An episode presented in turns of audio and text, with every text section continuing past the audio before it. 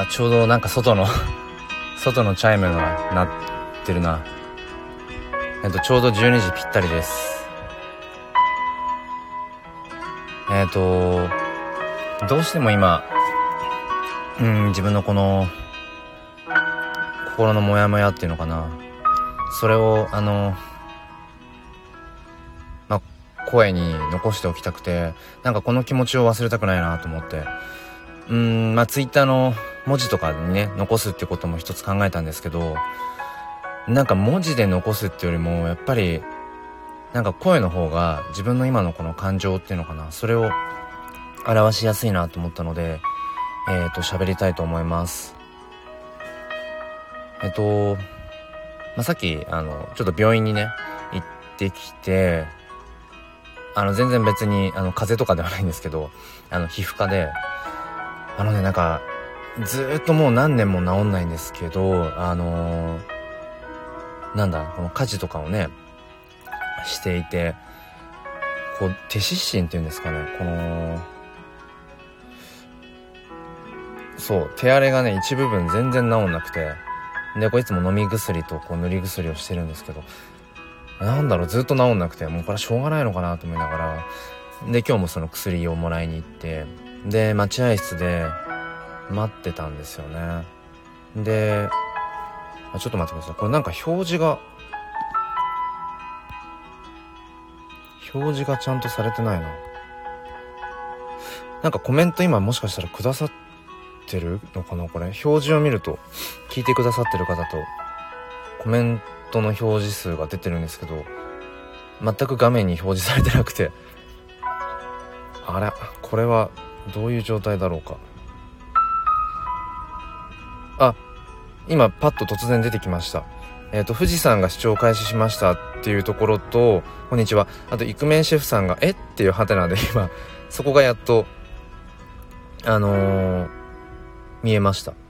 それまで今全く何も何でしょうか。ライブの時間が進んでるだけでそうそう。あのなんか聞いてくださってる方のアイコンとかも何も今スタートして2分ちょっとなんですが全く出てなくて。今は多分表示されてるのかなこれ。大丈夫かな、うん、今あれかな？イクメンシェフさんが聞いてくださってるので合ってるかな？うん。はい。ちょっと続けますね。でえっと、その皮膚科の待合室で、えっと、まあ、待っていて、ごめんなさい、ちょっとやっぱね、これ気になるな。なんか、コメントがね、5件になってるんだけど、イクメンシェフさんの、えっていうコメントしかね、表示されてないんですよね。これは何だろう。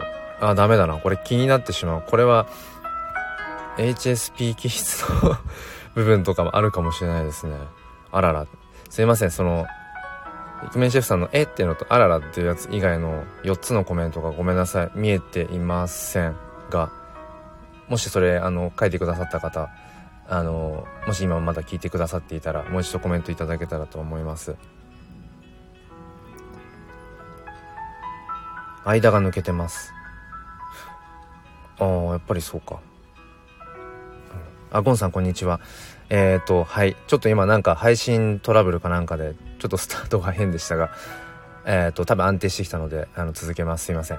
えっ、ー、と、ちょっとだけライブ配信できたらと思っていて、あの、今のちょっと自分の思いを、なんかこう、ツイッターとかの文字にするのもなんか野暮だなっていう表現しきれなさそうだし、うーん、なんか自分の今のこの感情っていうのを、なんか声に乗せた方が多分なんかうまくアウトプットできるなと思って、あ、ゴンさんありがとうございます。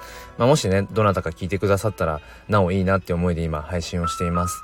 で、えっと、さっきね、皮膚科に行ってきて、すいません、2回同じ話になっちゃうかもしれないけど、なかなかあの、手湿疹が治んなくて、あの、家事とかね、してこう、水洗いとかで、小学校の教員なんかやってると、うん、教室の掃除とか流しを洗ったりとかね、そういうのがやっぱあるから、どうしてもその、水仕事っていうんですかね。そういうのがえっ、ー、とそこから避けられないからうん。でね本当に手のねほんと一部分だけずっとなんかこうちょっとかゆみというのかな。それが何年も治らなくて。うんそうそう。塗り薬と薬あの何？塗り薬と飲み薬をあのもらいにさっきもね行ってきたんですけど。でまあおそらく子育てとかっていう部分の話になるかなと思うんですがあのその待合室で待っていた時に、えー、3歳ぐらいかな、まあ、看護師さんが3歳のって言ってたから多分3歳ぐらいの男の子だと思うんですけどその3歳ぐらいの男の子と、まあ、お母さんが2人で待合室で待っててでちょっと言葉選ばなきゃいけないけどうーんまあパッと見た感じだとその3歳ぐらいの男の子はおそらく何かこうちょっとこう、うん、なんだろう。えー、特性を持った子。うん。いわゆるその集団の中とかそういった場ではみ出してるってこう見られてしまう、うん、そういうタイプの子。かなと思って、うん、まあそれは職業柄っていうのもあるんですけどなんかパッと見た瞬間それは感じてうんでやっぱりすごく大きな声で騒いでるんですよね。うん、でまあ何が理由でかっていうのが分かんないけどああギフテッドタイプああそうかそういう表現の仕方もあるんですね。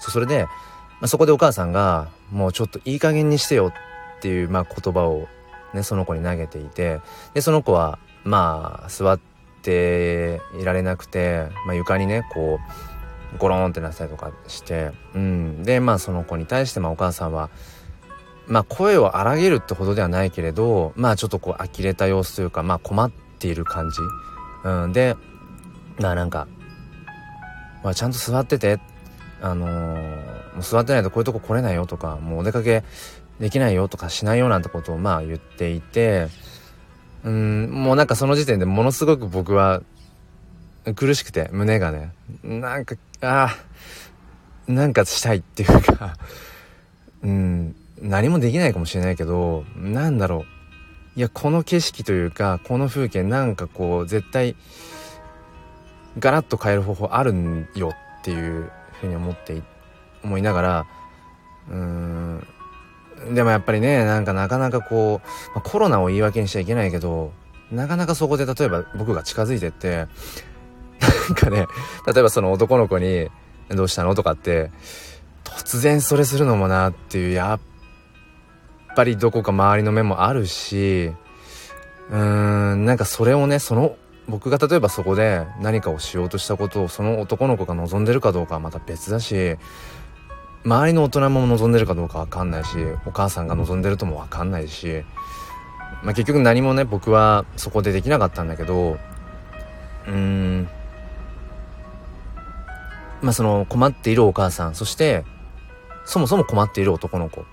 で多分ね長い時間待ってて単純にもうしんどいんだろうしお腹が空いてるのかもしれない眠いのかもしれないうんあとは本当は伝えたいことがお母さんに伝えたいことがあるんだけどまあ、それがうまく自分の言葉とかで伝えられないのかもしれないし。うん。でやっぱりねそのいわゆる大きな声ってものが何度かそこで響いていて。で周りの大人たちはまあなんだろうな。見て見ぬふりしかまあできないですよね。結局ねやっぱりね。うん。でどこか雰囲気として多分二極化してんのかな。ああいう場って。うん。例えばうんなんかうるさいなとかね。思ってる人もいるかもしれないしお母さんなんとかしなよって思ってる人もいるかもしれないし。でも一方で僕みたいにうーんなんかこの困っている男の子そしてそれに対して困っているお母さんのどっちもこう救ってあげられる何か方法がないかなっていうことを思う人っていう多分その二極化なのかなってわかんない。うん思って。で僕はやっぱりその瞬間にあの男の子のことを多分救う方法がきっとあってで多分それができるのっていうのは一番それができるのっていうのは多分お母さんだと思うんだけどお母さんが今この子自身が何かに困っていてそれをこう伝えようとしているってことをまずうーんなんか受け止めてあげようっていうそれが別に言葉かけじゃなくても例えばパッともう抱き上げてねあのなんだろう触れなんだろうこうスキンシップをしてまあ優しい声をわかんないかけるとかなんか、あ、三日月さん、白さん、こんにちは。ちょっと今、あの、皮膚科に行った後、その皮膚科でね、ちょっとあった出来事を自分の中でモヤモヤしたので、それをアウトプットしようと思ってライブ配信してます。えっ、ー、と、3歳ぐらいの男の子と、まあ、お母さんが待合室で待ってて、で、男の子が、まあ、結構床に転げ回っちゃったりだとか、あ、白さんこんにちは。大きな声でね、なんか、ちょっと叫んでしまったりだとかっていうことをしていて、で、まあそれをお母さんが、あの、もうほんといい加減にしてってていうような感じで、まあ言っていて、うん。この、なんだろう、男の子とそのお母さんが今見えている景色っていうか、その世界をなんかこうすごい救いたいなって思って、うーん。でも結局僕はそこで何もできなかったんだけど、多分男の子は男の子できっと何か困っていてでそもそも何かもしかしたら普段からね何か困ってるようなうんタイプっていうのもあれだけど何か特性を持った子かもしれないしでお母さんも多分それにもう日常的に手を焼いてしまっていたりだとかきっと受け止めきれていないところがあったりしてあジェラートさんもあジェラートニさんすみませんこんにちは。うん、でやっぱりそのお母さんもどこまで意図してるか分かんないけどそのいい加減にしてよってていう言葉って多分その男の子には本来の意味は伝わってなくて、うん、多分お母さんとしてはただただ感情をそのね息子にぶつけてしまっている。あこんにちはジェラトーニさん。お母さんは目の前のその床に転げ回っちゃったりだとか大きな声出してるまあ我が子にね息子にうんやっぱり感情をぶつけてるに過ぎないのかなと思ってお母さんもすごい多分困ってるんだと思うしどうしていいか分かんないっていうのも多分あって。でそのお母さんが何に困ってるかっていうと多分分かんないですけど、まあ、普通にね考えると多分その待合室で複数のね人たちがいる中で、まあ、我が子がこう、まあ、座っていられなくてこう床に転げ回ってるだとかまあいわゆる大きな声をこう出してるっていう周りからどう見られてるかなってとかっていうところもあるしうん。なんかそれをどうしたらいいかが分かんないっていうこともあるしあハクさんそういう場合見た時に考えたりしますか？あなんか嬉しい嬉しいっていうのもちょっと変だけど。うん。これがその HSP 気質だからっていうこともあるのかうーん。なんかね職業柄小学校の教員とかまあ4歳の娘の父とか普段から子育ての子育てのこととかをうんやっぱりいつも考えてるからなのかは分かんないんですけどうんきっとこの親子の関係っていうのをすごい余計なお世話だけど多分より良くする方法が多分あってまあそれが方法というかなんかなんだろうな。お母さんのその我が息子に対する多分見方とか捉え方っていうところがちょっとシフトチェンジできるだけでガラッと変わるんじゃないかなっていうのは感じていてもちろんでもそれはお母さんが望んでいなければ例えば僕がねまあちょっとありえない話だけど僕がそのお母さんにそれを説いたところでお母さんが望んでいなければ全くうん意味がないんだけどなんかその歯がゆさ僕もまだまだねそんな子育て父親まだ4年目とかだしね小学校の教員としてもたかが知れてるけどでもそれなりに今自分ができることとか今自分が学べることっていうのを、まあ、日々取り入れたりだとか考えたりだとかっていうのをしているうーんまあ自負じゃないけどできることはしているちょっとねつもりがあるからうーんなんか少なからずこう伝えられることは多分あってでもそれをただただいやこれはこうするといいよとかっていうことをなんだろう誰かにやっぱりじゃあそのまま伝えればいいかっていうとただただそれを伝えてしまったらやっぱりただ押し付けになっちゃうしうんとかなんかそういう歯がゆさ。うん。でもちろん僕がねその親子を見たのは本当にものの数十分だからそれ以外の場面っていうのもあるしね。全然そこしか切り取ってないから僕の解釈でしかねその景色を見れてないんだけどうん。そのおそらく何か特性を持ったその男の子がよりこううーん。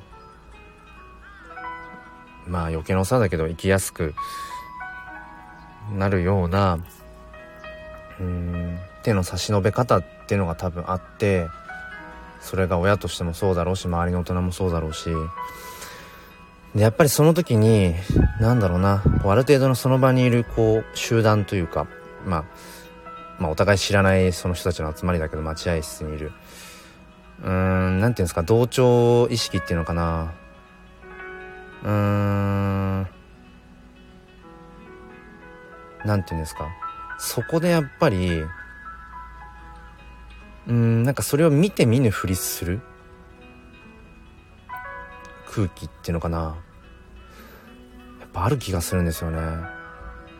そこでだからさっきもちょっと言ったんですけどそこで仮に僕がその転げ回ってる男の子のところに行って「どうした？どうしたの?」とかね。例えば声かけた時にその周りがどう思うかなってことを僕自身もすでにやっぱり考えちゃってるからじゃあそこで周りの目全く気にせずに、ね、そこまで言うんだったら周りの大人の目を気にせずに行けよって 言われてしまったら本当もう元も子もないんだけど結局そう僕自身もそう思っちゃうところがあるからやっぱり当然見て見ぬふりじゃないけどそれが結局自分自身もまあ難なくその場を過ごすというか。でもなんかそういうふうに僕もね含めてそういう風な空気が生まれてしまいがちなその社会っていうのかな。うーん。そこにすごくもどかしさとか悔しさをすごい感じてしまって。うん。でそのタイトルにもあるんですけどこれね実はねこのタイトルの少し前にもう一個ちょっと長かったんですよ。あのなんか今回の場合はねその男の子とお母さんを救いたいっていう思いが僕の中にあったんだけどでも結局は自分を救いたいだけなのかなとかね。うん。例えばその状況で例えばね男の子に何か自分が声かけとか何か働きかけた時にうん。その場限りかもしれないけどちょっとこう男の子に笑顔がね例えば分かんない生まれてうん。お母さんも少しこのもういい加減にしてよっていうその気分がちょっとでも和らいだりとかできたらきっと僕自身もなんか救われるんだろうしうん。だからなんか誰かを救いたいって思う気持ちって結局はなんかそれを救えたっていうどこかで自己満足とかそのどうにか今の環境がね自分がちょっとこううーん好ましくないってものを変えたいっていうなんかエゴみたいなところもあるのかなっていうことをね思っちゃって。ああんさんこんにちは。久しぶりにライブ配信。うんありがとうございます。うん。うん。ゴンさんが気質プラス職業柄なのかな。一般的にはうるさいなって捉える人の方が多いのかなと思います。こんな時何ができるのかな。うん。でアンさんが私と同じ思いのお話だ。スッと入ってきました。ごめんなさいありがとうございます。イクメンシェフさんがね特に言葉にこだわらなくてもいいのかもって。うんそうなんですよね。これもね僕のねいいのか悪いのか分かんないけど言葉をね選びすぎちゃうっていうかうん。言葉のニュアンスにねすごくね自分が左右されやすいところがあるのでそうそうそう。ついついね考えちゃうんですけど。うんハクさんが外だとどうしても人の目を気にしてしまいますよね。そういう時って少し場所を変えてだったら話しかけることもできるのかな。うん。そう。そうね。ちょっと暑い。暑い車の中。ごめんなさい。突然笑っちゃった。あ車の中暑いのちょっとエアコンをつけますね。えー、っと、はい、すみません。なんかたまにそう、ライブ配信車の中からしてて、だんだんね、こう暑くなってきて、この時期。すいません、エアコンつけます。はい。えー、っと、戻りますね。そう、やっぱりその場所を変えるって結構大きくて、僕もその4歳の娘がね、当然その、まあ、感触ほどじゃないけど、うん、まあ、外で外出先でそうなった時とか、まあ、家の中でもそうかな。時に、とにかくね、その場を、場所を変える？いる場所を変えるようにまずしますね。うん。家の中だったら、例えばリビングにいたとしたら、うん、なんかどうにもこうにもね、例えば、うん、あれをしたい、これを食べたい、でもちょっとそれは今、ちょっと、それは叶わないような時に、例えばもう、抱っこして、うん、最近ちょっとね、抱っこするのがだんだん重くなってきて、成長とともに嬉しさと、あの、なんか寂しさを感じるっていうのがあるんですけど、例えば抱っこして、うん、庭にね、ウッドデッキがあるので、ウッドデッキ連れてって、あ、ほら、なんかね、雲があんな形になんか動物の形に見えるねとか言ってもう強制的に、半ば強制的にもう場所を変えて、その思考、思考のなんだ、矛先っていうか、それを変えるっていう、だから環境、場所を変える、場所っていう環境を変えるのって、まあ一つ方法ですよね。まあ対処療法でしかない場合もあるけど、でも時にね、対処療法でもそれで、うーん、当事者たちが楽になるなら僕はありだと思ってて、そうそう。だから場所を変えるって一つですよね。あ、アンさん、リタの精神。うん。まあそんなね、こう、大層なもんを持ってるのかどうかわかんないですけどね。うん。イクメンシェフさん、少なくともその子より保護者の味方の空気を出すだけでね。少なくともその子より保護者の味方の空気を出す。うんうんうんうん。それ大事かもしれない。お母さんが、お母さん大変だよねって、お母さん困っちゃうよねっていう、確かにそこちょっとやっぱり違う、ニュアンスが違うけど、大きいですよね。うん、アンさん場所を変えること、うん、いいですよね。で、僕ら大人だって、例えば何か悩んでる時とか、なんだろう。あれもそうなのかな皆さんのね、こう住んでる地域の近くに海があるかどうかわかんないんですけど、僕はあの、そのさっき言ったウッドデッキから海が見える 場所に住んでいて、あのー、まあ、徒歩10分圏内にまあ海があるんですが、うん。結構あれですか、悩んだ時とかに、こう海に行って海眺めてるとかっていうことあるじゃない、あるじゃないですかって。結構そういうの人ってしますよね。だからあれも一つのなんだろう。なんか場所を変えて、半ば強制的に自分のなんかその置かれてる環境をシフトするきっかけを作ってんのかな。うん。ゴンさんお父さん頑張ってる ありがとうございます。あのそうそう言うほどね、あのなんだろうな、まあ、困っ、何か困って日常的に困ってるってことはなくて、あの幸い。あのそうね。幸い特にこう大きく困ってることはなくて、だそれはそれでありがたいのかもしれないし、でもどこかで自分がその、困り感を僕自身が持たなくて済むようにっていうとあれだけど持たなくて済むように自分のいつもこう娘のね見方とかその子育ての捉え方とかっていうものを自分を救うためにというのかな？自分の心が楽になるようにっていうふうには捉えようとしてるところあるかもしれないですね。まあそれのまあ結構大きな影響力としてはモンテッソーリ教育とか、まあアドラー心理学も結構大きいですね。うん。まあ前にも話したんですけど、その自分がね、うつ病になった時に抜け出す一つの、うん、きっかけとしてアドラー心理学を学んだっていうの大きいかな。あとは、禅の考え方。うん。あの、座禅の禅。うん。そう、日々あの、般若心経を あの、なんだろうな、ちょっとこう、聞いたりだとかするんですけど、うん。そうね、アンさんね、親も苦しい。そうなんですよね。そう、だからなんかその、やっぱり、親を救うっていうことは結果的に子供も救われるし、まあ、子供を救うってこともは親を救うことでもあるっていうね。まあ、どっちからってわけじゃないけど、でもまずはやっぱりその親かな？大人かな？大人の考え方とか、その固定観念みたいなものを取り払っていけるようにするというのが、うん、それがやっぱりこう、より良い子育てとか、そのね、これから未来を担う子供たちが、こう、より生きやすくて、よりこう、明るい未来をこう、描いていけるようにしていくっていうか、そういうね、そういう社会にしていく、まあ、大きいやっぱ一つなんだろうなっていう。うん、まあ、簡単ではないけど。あ、はるさん、こんにちは。えっ、ー、と、イクメンシェフさん、僕なら横で少し大げさに優しい笑顔でニコニコしてます。いいですね、それね。横でね。大げさに優しい笑顔でニコニコって。これイクメンシェフさんのこのアイコンがもう、ちょっとその顔に見えてきてしまうんですけど、いや、いいですね。そのイクメンシェフさんの笑顔で言ったら、なんか救われるかもしれない。うん。アンさんがね、親子はずっとずっと嬉しさも苦しさはシンクロしますよね。イクメンシェフさんいいですねって、そう、シンクロするんだよな。うん。そうそう。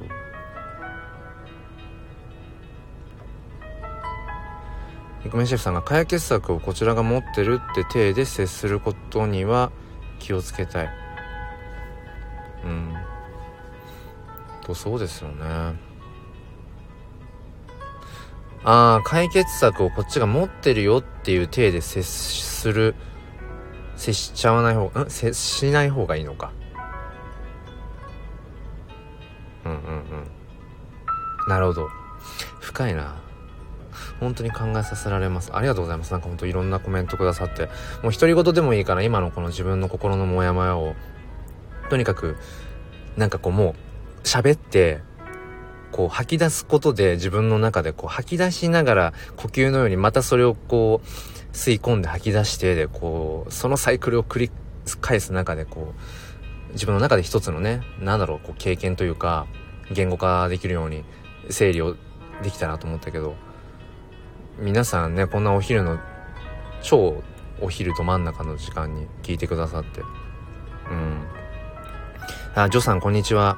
お昼の時間にありがとうございます。白さんもアドラー心理学ね、あ、学ばれてるんですね。結構その、まあ、なんだろうな、通常の、普段のね、あの、前向きファインダーの収録放送ではそんなに前に出してないんですけど、ライブ配信する時なんかは結構その HSP っていう部分を割と前に出して、まあタイトルなんかにもハッシュタグとかで入れてるので、っていうのもあるのか、結構ライブ配信の時ってその、うーん、なんだろう、こう HSP ですっていう方とか、あとはなんかそういう、なんていうんでしょう、心理学に興味があったりだとか、そういうメンタル的な部分を普段からね、よくこう考えてる方、うん、が結構ね、繋がってお話をできる機会が多くて、うん、そういうのあるかもしれないな。えー、アンさんはやら柔らかな社会簡単ではないけどどんな感情も近くにいるほど感染することや距離の保ち方がリタの愛なのかな。うん。そうね。簡単ではないんですよね。あハクさん。アンさん共感ですって。呼吸は最高のインプットアウトプット。うん。そうだな。イクメンシェフさんがね正義をかざしたらろくなことにならない気がします。うんうんうんうん。本当ですね。そうだからねやっぱり難しい。うん。なんか思いを持つこととかねこう溢れる思いとかっていうそのこと自体には別にいいも悪いもないんだけどじゃあそれをそれがね他者に向いている例えば思いだった場合にそれをこう相手に見える形で差し出すことが良いことなのか時にはね差し出すことがかえって相手にとって良くないことなのかっていうなんかそこの見極めっていうのかな。それって大きいですよね。うん。アンさんね黙っていても感染する。うん。不思議ですよね。そのなんだろう。ちょっとうまく言語化できないけど。うん、維心伝心じゃないけど、ね、本当に伝えたいことをこう言葉並べて言おうとするとなかなか伝わらないのに、うん一方でなんだろうな伝える意図はなく黙っていたのになぜか伝わっちゃってるとかね。本当にその辺なかなか簡単じゃない難しいななんてね。うんアンさんこの SNS でもね思いが伝わってきますよ。うんうん。これ聴診って読むんですかね。聞く心って。うーん。なんかこの場でこれをね言うのもあれですけどアンさん本当にあのー、アンさんのライブ配信の時の何て言うんですかこう波長っていうのかなあの周波数っていうのかな。やっぱりちょっと別ですよね。あのままあ、自分がね僕がこう黒としてライブ配信をしている時にアンさんが来てくださってこうコメントくださる時のそのニュアンスがなんかまた別ですよね。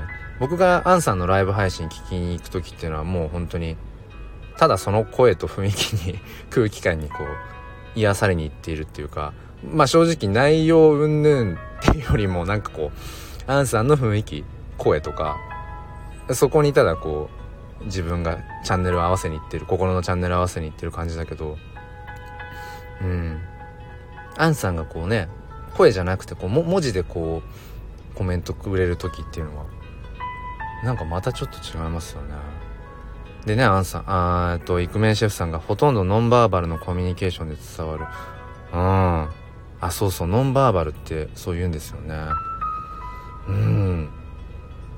そうなの。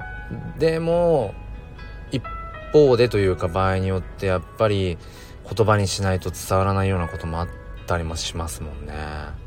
うんまあ考えるとキリがないんだけど。アンさん私は聴診しますが聴診します。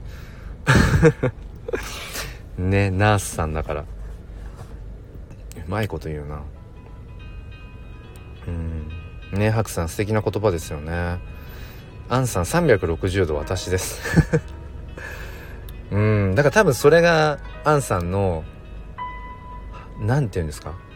こう心のこう器のうん広さなのかもしれないですね。振り幅っていうのかな。うん。多分それって簡単にはそれってできないことで。うん。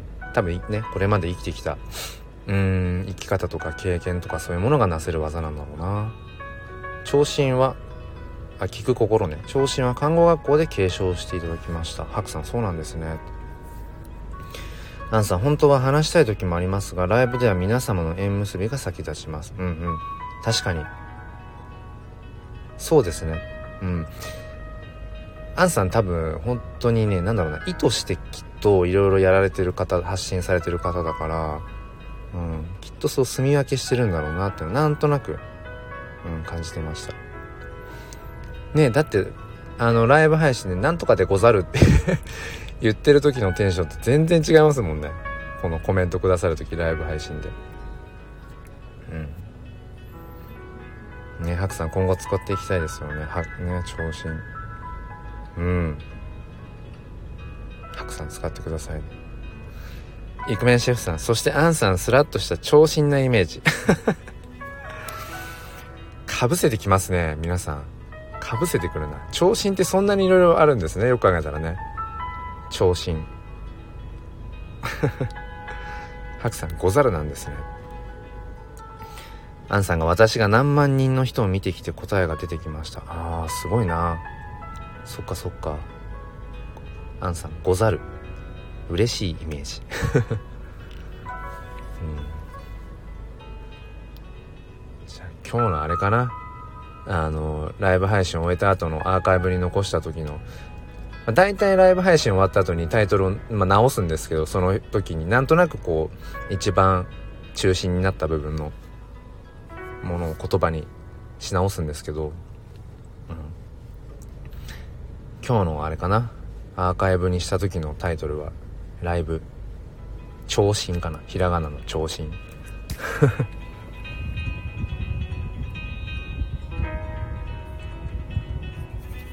うん。月下標準は縁結びの神様。うーん。なんかあんさんもともと月下標準ってなってましたっけ？うん。あ今ちょうど30分ちょっとですね。あのー、30分ぐらい話せたらなーなんていうふうに思って初めはもう独り言でいいからとにかくちょっと今の自分のねうん、まあ、まさにその心を聞くっていう調子じゃないけど、うん、自分の心に手を当てて今こうモヤモヤしたものを声にしてねちょっとこう出しながら、うん、整理できたらななんていうふうに思ってうん。ライブ配信をしてみました。うん。じゃあ何が整理できたかっていうとちょっとわかんないんですけどうん。わかんないな。ちょっと。まあでもきっとそうだな。やっぱり僕が今今っていうかこれからもしていきたいなっていうのはうーん、まあ、まずは自分をやっぱり自分がよりよく生きる術というか自分自身を救えるように自分のこう考え方とかものの見方捉え方っていうのをこう日々こうなんだろうな。うーん。まあ、自己研鑽じゃないけどアップデートしていってでそんなね自分ができることとかっていうのをうん。していけたらいいのかな。まあ子育てとか教育っていうね、そういうフィルターを通して。あ、あーちゃんさんこんにちは。ご無沙汰してます。ライブ配信では。いつもね、あのー、朝の方、朝？うん。朝放送を収録放送を聞かせていただいて、あのー、ただただ共感を、ただただ共感をさせていただいているんですけど、うん。あ、アンさんほら今もアップデートしてますよ。アップデートね。アップデートしてる？アップデートされてますかね？うん。そう、あーちゃんさん、ちょっとね、あの、今、どんな話をしてたかっていうと、キャンディープレゼントされました。何これ、アンさん、初めてだ。キャンディー、ごめんなさい、なんか全然話の、あれと関係ないけど、ライブ配信で初めてキャンディーをいただきました。何これ？あー、なんか、何これ？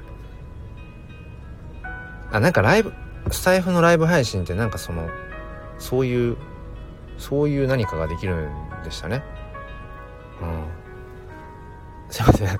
あ、そう、あの、あーちゃんさん、えっ、ー、と、そう、どんな話をしたかっていうと、あの、さっきね、皮膚科に行ってきて、あの、まあ、待合室で待ってた時に、あの、3歳ぐらいの男の子と、まあ、お母さん、まあ、それ以外にもね、待合室には、まあ、いたんですけど、他にも人は。で、その時に、その3歳の男の子が、えっ、ー、と、まあなんだろうな、こう床にこう転げ回っちゃったりとか騒いじゃってて、うん、で、それをお母さんが、そのね、もう、もういい加減にしてよっていうような感じでこう接している姿を見て、なんかすごい苦しくなっちゃって、なんかこう、自分にできることないかななんて思ってしまったりして結局何もできなかったんですけど、うん、それにもしかしたら何もできないというか何もできも、うん、そもそも何もできないのかもしれないけどね、本質的に。やっぱり当事者じゃないから。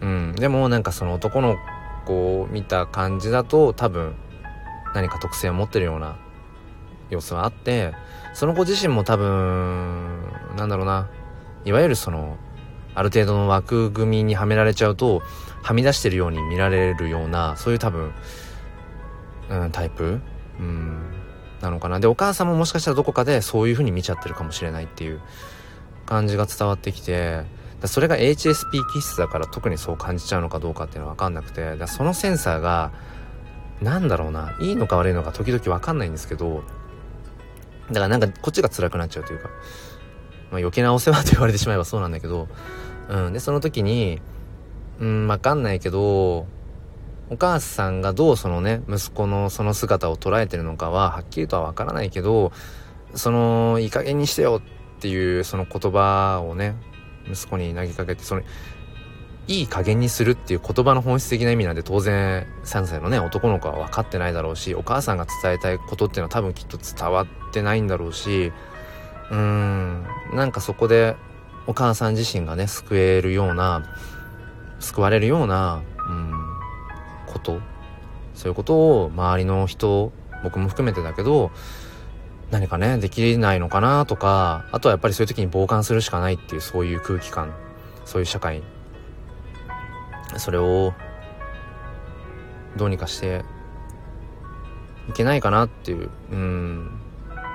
まあ口だけになってたら嫌だけどなんかそういう社会じゃない社会にしていきたいなっていうのが多分どっかあるんだろうなってここ最近特に感じてやっぱりねあの娘が生まれて4年経ってうんやっぱり父親になることでやっぱそういう視点がやっぱ一個増えたからうん。ああごめんなさいコメントアンさん心が伝わりました。ありがとうございます。あーちゃんさんがね収録聞いていただき本当にありがたいです。黒さんも HSS 型 HSE な感じがしています。そう HSS 型 HSE ってなんかあるんですよねあーちゃんさんが。何でしたっけ？刺激求めるやつでしたっけ？刺激を求める？だから繊細だからいろいろとこう感じやすくて疲れちゃうんだけど人が好きだったりするから結局自分から人に関わっていったりだとかそういうなんだ刺激を求めてじゃないけど動くからなんかたまにすごいドーンと疲れちゃうってそれでしたっけ ?HSS 型 HSE って。だかな？うん。あんさん黒さんの魂が磨かれてる。磨かれてますかね？だといいな。うん。うん。あーちゃんさんがいい加減にしてよというお母さんの気持ちなんとなくわかるな。そのお母さんいっぱいいっぱいなんだろうな、うん、そんなお母さんのケアというかお母さん側に寄り添うことが大切そうな気がしました。HSP は共感能力が高いのでいい加減にしてよは聞いていると辛いのはすごくわかります。うん、ありがとうございますあーちゃんさん。うん。アンさん人生は A 加減が一番難しい。ほんとそうですね。あーちゃんさん、黒さんならそのお母さんに話しかけることもできそうですよね。うん。一瞬ね、一瞬それもよぎったけど、そのイクメンシェフさんもね、さっきも言ってくださってましたけど、そう、なんかそこ難しいですよね。その、してあげるって行為は要注意な気もする。そうなんですよね。そうなの。結局ね、押し付けになってしまったらダメだし、そうなんですよね。そのさっき正義感ってね、イクメンシェフさんも言ってくださってましたけどうんその誰かに何かをしてあげるってそうそうなの。結構それ言葉に出しちゃったりだとかそうやって思いがちなんだけど何々してあげるって。うん。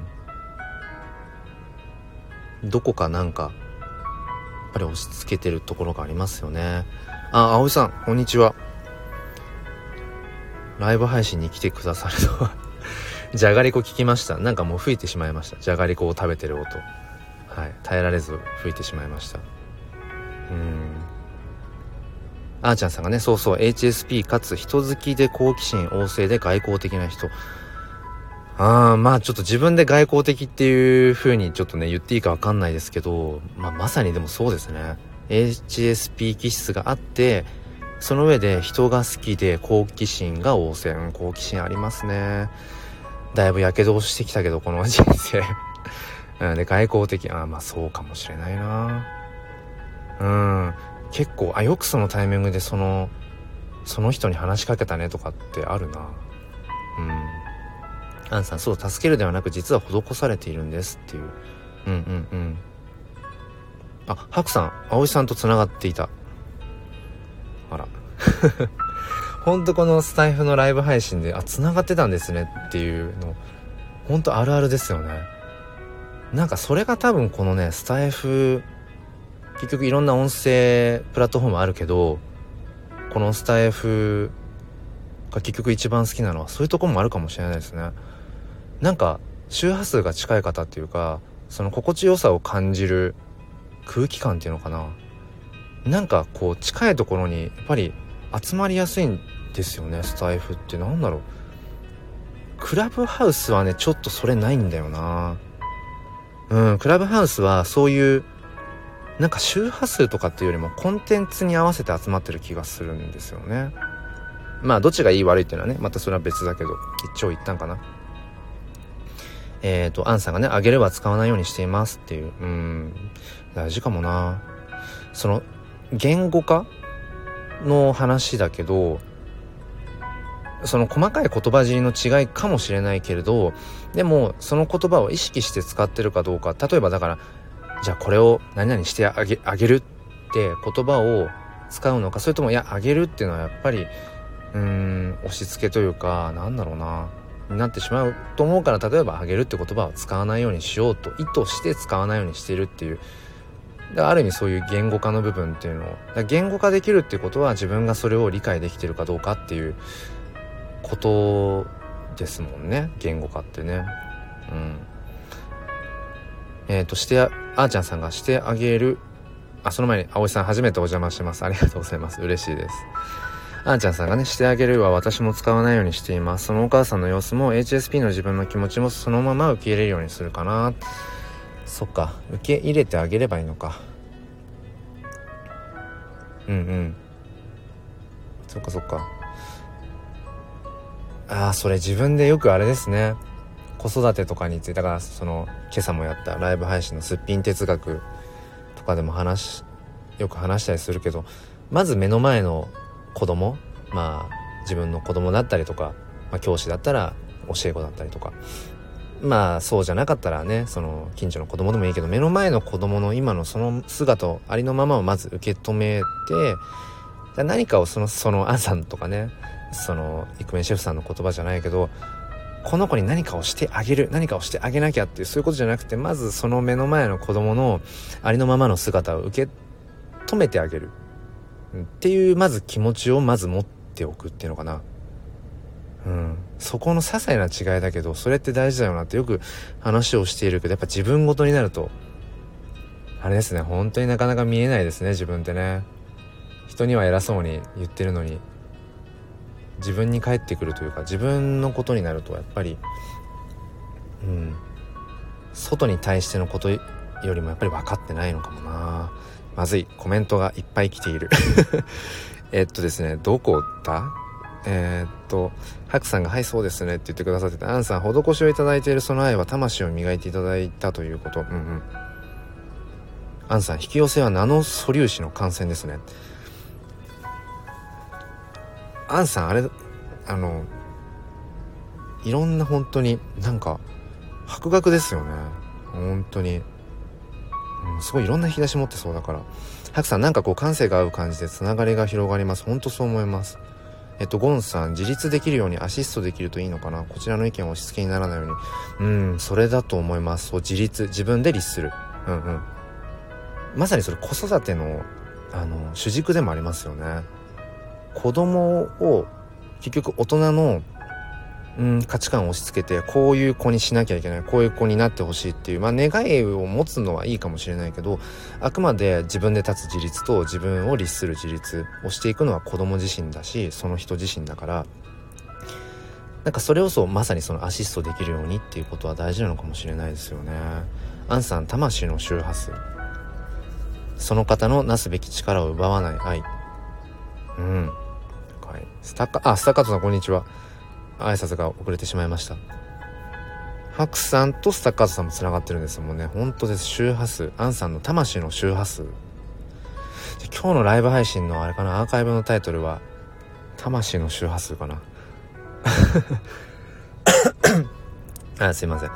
えっ、ー、と、葵さんが翼さんとの出会いが黒さんとの出会いにつながって素敵なつながりに巡り合うことが多いです。ありがとうございます。本当ですね。なんかつながりがつながりを生んでっていう、本当に縁結びさっきアンさんが言ってたのかな？違う誰だっけ？アンさんかな。うん。えー、おっとここに来てあ葵さんと葵さんとスタッカートさんもつながっている。すごい本当に。本当にすごいですね。この何でしょう？このライブ感のスタイフのこのライブのあつながってるんですねが広がる感じが。なんかどこか快感ですよね多分。あそれ快感って共感してくださる方多いと思うんですけど。うん。イクメンシェフさんが今気がつきましたがこちらの行為は目の前の人に聞いてからのことって順番なのかも。うんうん。詳しく聞きたいです。イクメンシェフさんそのこちらの行為は目の前の人に聞いてからのってことのん？って順番なのかなってところ。えっ、ー、とあ、すごい皆さん繋がってらっしゃるますね。うん。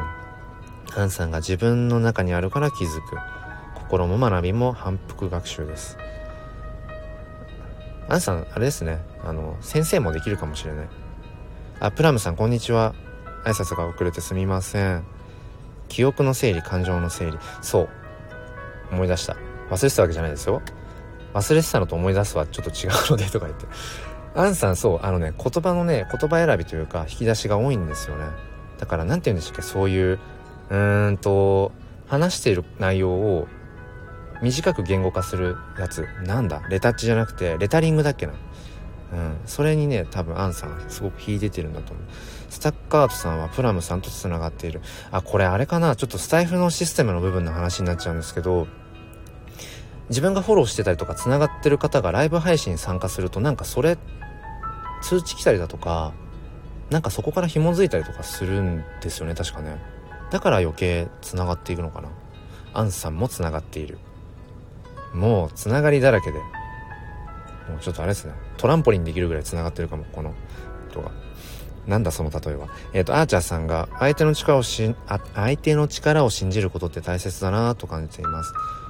いやほんとそう思います。あのアーチャーさんあの信じる子育てっていううーんモンテッソーリ教師昭恵さんという方が書かれている、まあ、著書があって僕はあの Voicy の方でいつも聞いてるんですけど子育てについてね配信されていてまあいわゆるインフルエンサーのもう域に到達している方なんですけどそこで「信じる子育て」っていうタイトルで本当にこの言葉っていろいろ凝縮されててやっぱり我が子を信じられるか？我が子じゃなくても子供のその自分で育とうとする力っていうのを大人が親が信じられるかどうか？教師もそうだけど信じられるかどうかっていうところがより良い子育てとか教育につながるやっぱりすごい大事なところでだから信じるってすごいこう曖昧なことなんだけどでもすごく大事ですよね。あまたちょっとコメントに追えなくなっている。えー、そしてアンさんが月下標準は縁結びの神様。これさっきもあれでしたね。おっしゃってましたね。あのサビを繰り返してる感じかなこれ。あの例えるなら。うん。リピートでね。大事大事なところ。はいあプラムさん改めてこんにちはです。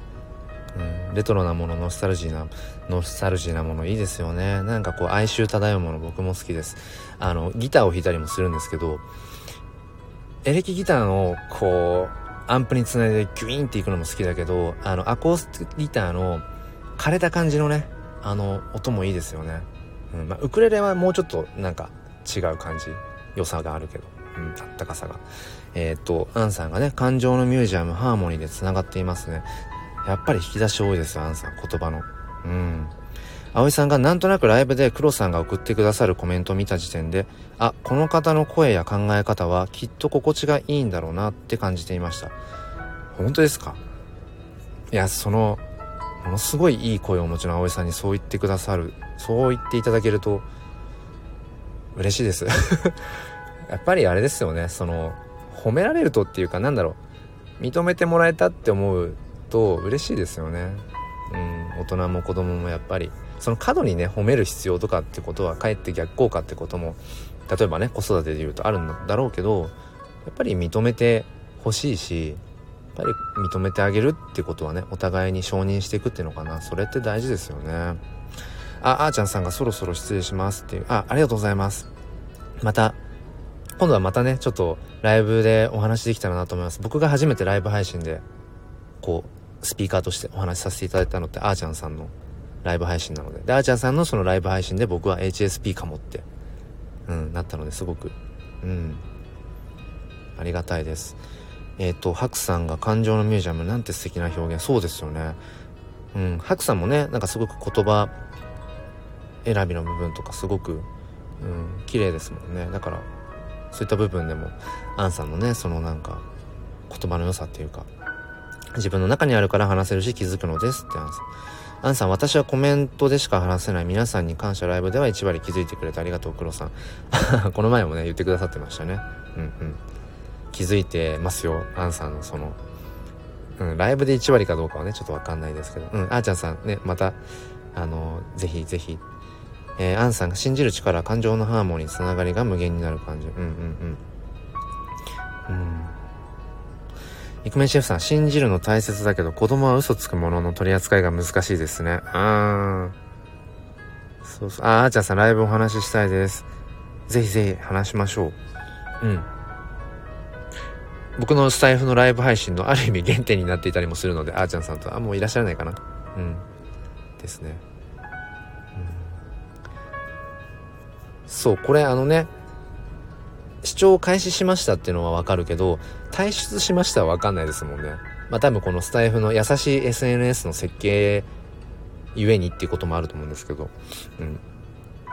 そうイクメンシェフさんのね子供信じるの大切なんだけど子供は嘘つくものっていうところの取り扱い。これこのテーマだけでもあのすっぴん哲学で話せそうですよね。イクメンシェフさん明日朝もしあれだったら5時半からの明日ももしやれたらやろうかなってちょっと思ってて。もしよかったらイクメンシェフさんスピーカーで。うん。スピーカーでお話を。もしよかったよかったらですけど。うん。はい。うんあの軽いノリで今はいお誘いしてるので全然はい。あのフラットな感じで。うん。えっ、ー、とアンさん信じることその裏の嘘の理由を気づくこと。これもまた深いところに言語化をアンさんがしてくださっているなスタッカートさん、黒さんの収録配信いつも楽しみに。ああ、ありがとうございます。そう、あの、なかなかね、こう、何時に配信するとかっていうのは特に決めてなくて、一時ね、決めてたんです、最初。朝6時とかって。プロフィールとかにも書いてたんですけど、うーん、なんか縛るのやめようと思って。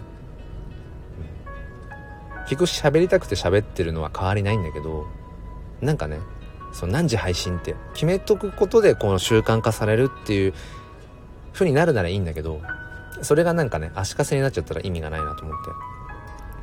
それ取っ払って好きな時に配信しようと思って結局なんか毎日ねなんか配信をしてるんですけど。うん。そうそう。な同じようなことしか喋ってないんですけどね結局ね。うん。アンさんその嘘にそこに愛はあるんか？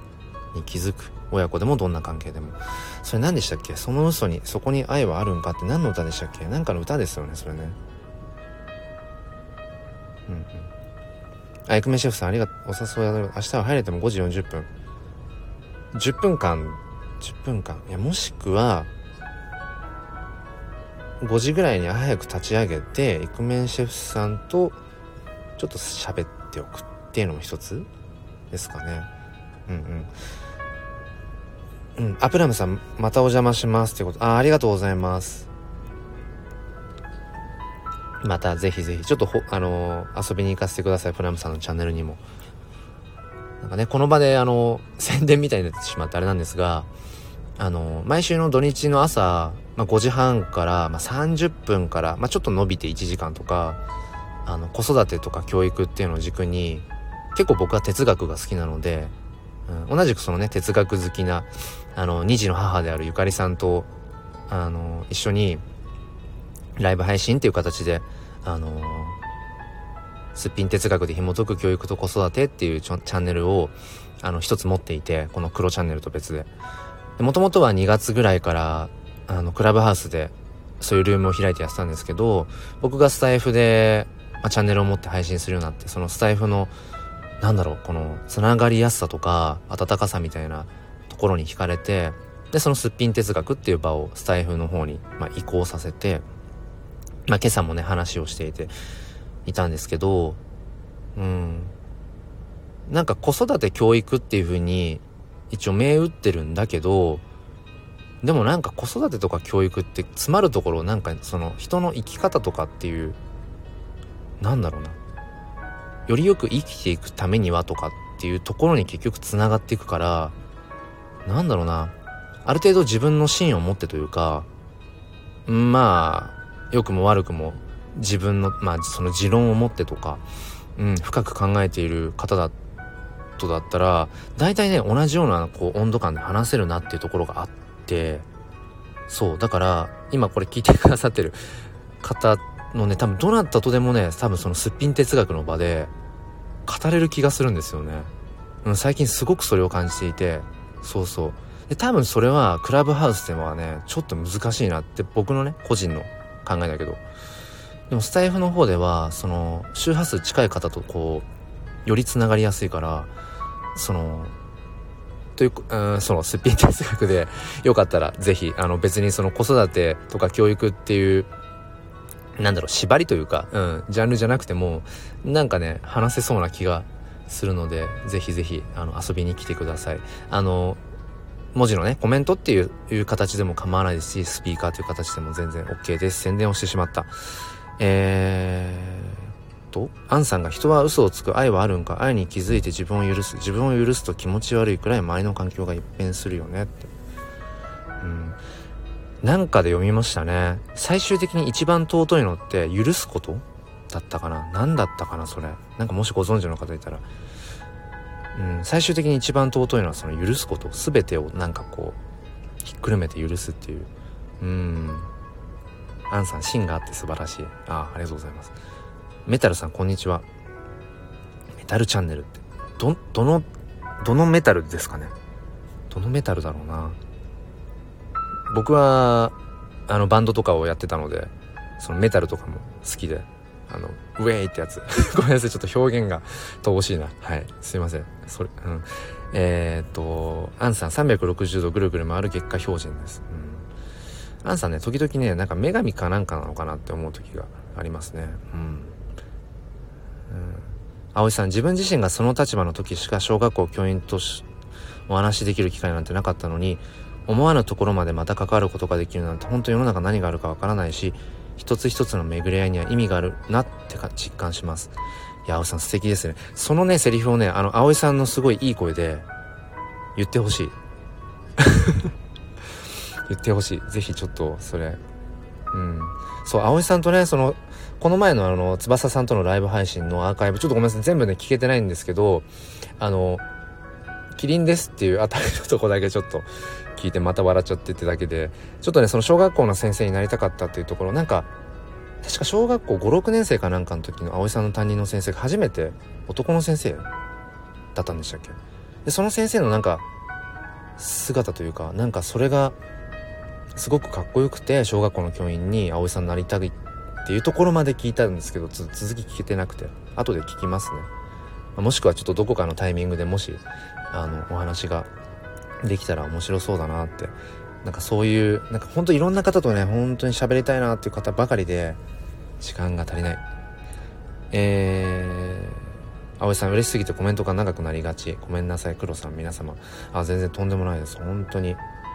うん、特にねやっぱりこういう音声配信の場って、うん、クラブハウスは本当にそのスピーカーとしてじゃないと全く何を感じてるかって共有できないけどねスタイフってこのコメント文字で伝えられるからやっぱそこがいいですよねだから全然長さなんてね気になさらずにありがとうございますアンさん巡り合わせ素敵な空間になりました本当ですねスタッカードさんハートついてますねうんアンさん、書籍は知りませんが、自分自身で体感して気づきを得ましたよ。うんうん。それね、ありますよね。僕も前なんかでね、一回、なんか、ツイートしてる気がするな。あの、なんかその、例えば本を読んでいて、その言語化されてるじゃないですか、本って。ね、ある程度洗練された言葉で文字になっていて、で、そこから得る情報とかっていうものもあるんだけど、あこれって自分がすでにこう人生経験の中で一つね答えとして導き出していたことだ。それをこれ言語化してくれてるんだなっていうことってなんか少なくない気がするんですよね。日々いろいろ考えて生きてると。うん。だからそれをこう本とかあとはまあどなたかのね話の中であそその感情とかそのニュアンス感覚ってそういう風に言葉にするんだって改めて確信する時ってありますよね。うん。それに近いのかもしれないな。白さんが黒さん私も思います、えー、教育子育ては生き方に精通する。人としてどうあるべきか人の器が問われている感じがしますね。ほんと白さんそう思うんですよ。あの親になってやっぱりね改めて思ったんですけど親になってやっぱね自分がこう本当にさらけ出されるっていうかもう嫌でもうん子供を目の前にね幼い子を目の前にして人として自分の器が本当に露呈されるからあ自分ってこんなちっぽけな人間だったんだとかねうん。なんかやっぱ自分を知り直すきっかけにやっぱなるなっていうのはありますよね子育てって。うん。で葵さんがスターカートさんもハクさんも素敵な方だなといつも感じている方もやっぱり素敵な場所にいらっしゃるのを見ると心がほんわかします。なんかそのやっぱスタああ されたスタッカートさんっていうかあのねはじめとして。このスタイフの場って類は友を呼ぶじゃないけど類は友を呼ぶシステムがこうなんかよりスムーズになんか自動化されてる感じがしますよね。ちょっとあんまりいい言語化じゃなかったな。うん、うん、葵さん倉さん黒さん聞いてくださって嬉しいです。うん。あ時間のある時にね。はい是非ちょっとまた聞きたいと思ってます。アンさん今月ねコロナ禍でホームレスになった友人に少しだけ自分ができる少しの施しをさせていただきました。うんうん。2週間でその方の環境がわかあ変わりました。その方が動いた結果で私も幸せをいただきました。あれかなちょっとこの前収録のなんかでお話しされてたやつかな。ちょっと一部しか聞いてないんですけど、うん、あエミさんこんにちは。ご無沙汰しています。ライブ配信では。僕の初めてのライブ配信試しにやった時にあのエミさんがスピーカーとして上がってくださっていろいろねあの 実験じゃないけど付き合ってくださったんですよね。本当にあの時はありがとうございました。あの今なおそのエミさんのその笑顔っていうのかな。笑顔というかこうなんだ声の笑顔伝わるかな？声の笑顔がねほんとエミさん素敵で。声が本当に笑顔な笑顔。うんなんて言えばいい？声が笑ってる。うーん。難しいぞ。うん。とにかく そうエミさんの声は本当に心から笑顔になってる声だなって、うん、伝わる感じ。ハクさん、葵さん、自分が素敵だなと思う人に素敵だと思われていることほど嬉しいことはないです。ハート、私もほっこりします。葵さん、あれですね、本当にハートをたくさんいただいてるんでしょうね。普段からね。ほんとそんな感じがします。うん。あ、ここすごいな。なんか、コメントのところが、エミさんもハートだし、ハクさんがハート使われていて、スタッカートさんもそのスタッカートの後にハートついてるし。うん。ハートがいっぱいあるぞ。えー、アンさん、このライブの中のコメントは全て黒さんにありましたよね。うんうん。というと？あ、そ、あ、そういうことか。うん。ごめんなさい、うまく言葉にできないけど伝わります。はい。ありがとうございます。うんうん。葵さん、ハクさん、スターカードさんありがとうございます。素敵な居場所を作り上げて提供してくださっている黒さんに心から、あ、とんでもないです。本当に。うん。いつもこのね、ライブ配信をする時って、最初の出だしは何か自分がアウトプットしたいなっていう時なんだけど、大抵やっぱりそのね、コメントを皆さんがくださって、なんかそこからいろいろと話が広がっていって、結果的に、何だろう。自分がこう描いていなかった時間になるというか本当に素晴らしい時間にいつもなんかしてくださって本当そこは皆さんとね本当に一緒に作ってる場所だなって思いますね。えー、っとアンさんスタッカートさん人に施されました。いつも施しを受けています。今回も皆様から施しを受けています。あエミさんご無沙汰。本当ですね。こちらこそです。うん。葵さんアンさん幸せが循環してますね。素敵。エミさん恥ずかしい 声が笑う。分かります。そう。やっぱね声声の情報量っていうのかな。多いですよね。うん。だから本当にねやっぱり まあちょっと表現はあのチープですけど、うん、これからねそのやっぱり声の声の時代とは言わない。なんなんていうのかな。やっぱりその声で発信していくとかその音声がよりこうんなんだろうな人の生活の中にこう浸透していくっていうのかな。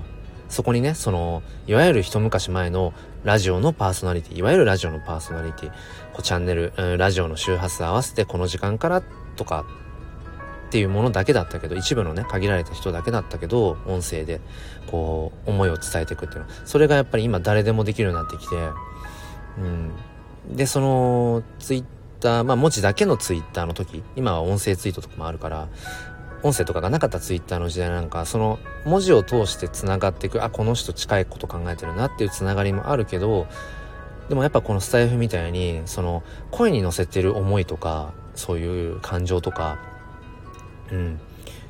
なんか、なんだろうな、やっぱ文字だけでは伝わらないものっていうのがより伝わってくるなと思うし、だ本当にそのね、その人その人が持ってる声ってほんと魅力的ですよね。うん。本当に不思議。声って何なんだろう。音なんだけどね。ある意味音ってその空気の振動だからアンさんこの辺うまく言語化してくれそうな気もするけど。うん。だから声も結局周波数。心の周波数。うーん。とわからないですけど。なんだろう。なんかその辺にわかんない。なんか心理が隠されてそうな気がするな。アンさん内臓の音まで聞こえそうですっていう。それ聴診器がっつり当ててますね。それねアンさんね。あ聴診ですってね。心心を聞く。見えない声に耳を澄ます。うん。はい。えー、っとなんとなくちょっと今着地着地というかなんだろうな。うん。アンさん血液や神経の流れなどね。周波数感情はもっとナノレベル。うん。あハクさん全然ご想大丈夫ですよ。うん。なんか改めてこんにちはってハクさんが言ってくださったから。うん。まあなんかね目に見えるもの見えないものなんか多分いろいろあって見えなくてもいいもの知らなくてもいいものとかも多分あるんだろうしうーん。でも知るべきこともあったりだとかなんかいつもね僕はこう なんか相反するものを常にうんついで考えてるような気がするな。うん。